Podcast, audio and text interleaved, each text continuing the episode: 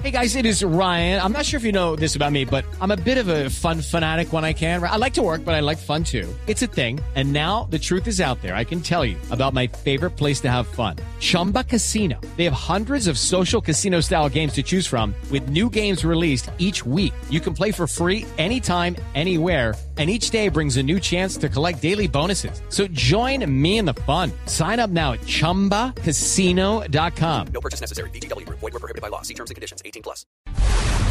Desde el Congreso le piden al equipo negociador del gobierno que entregue los alcances del, del ultimátum que el gobierno dio a las FARC al fijar un plazo de cuatro meses para las negociaciones de La Habana. Simón Salazar.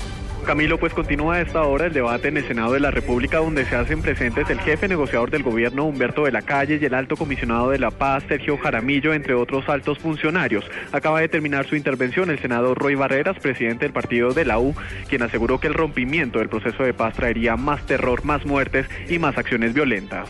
Pero yo sí quiero recordar con cifras oficiales, no de este gobierno, del gobierno anterior, cuáles eran los resultados de no hacer la paz. ¿Cuáles eran? Bueno, aquí están las cifras del conflicto entre el año 2002 y el año 2010. 2.267.000 desplazados forzosos, 5.665 secuestros, 3.570 atentados contra la infraestructura. Claro que nos horrorizamos.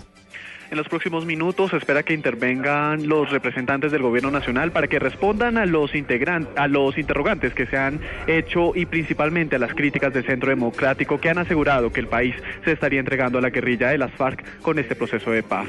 Simón Salazar, Blue Radio.